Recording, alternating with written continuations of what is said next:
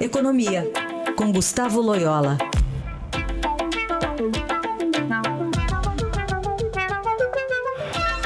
E nós começamos com as projeções aqui do relatório Focus, reduzindo ainda mais a expectativa de inflação para esse ano, né, Loyola? Bom dia.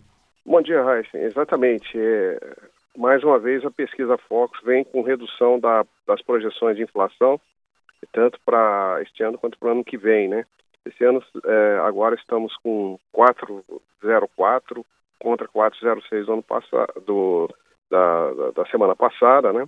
E 4,32 para o ano que vem contra 4,39 na pesquisa anterior. Então, é bastante tranquila a situação da inflação, é, mesmo com o anúncio aí de um aumento do preço dos combustíveis aí pela Petrobras, isso não afetou é, substancialmente a, as projeções situação continua bastante é, tranquila.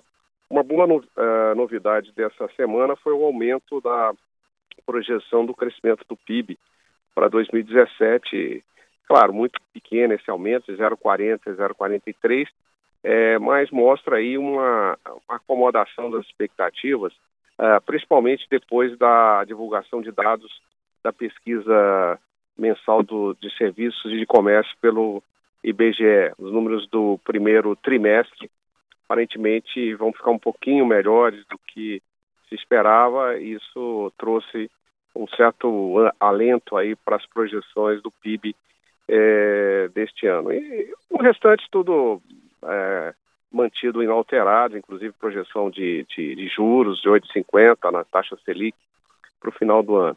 Ou seja, os analistas continuam assim, relativamente otimistas em relação à economia brasileira, né, tanto em 2017 como 2018, mas é, nós, é, o que se observa no mercado aí nessa última semana, Heisen, é o aumento aí dessa tensão pré-reforma, né?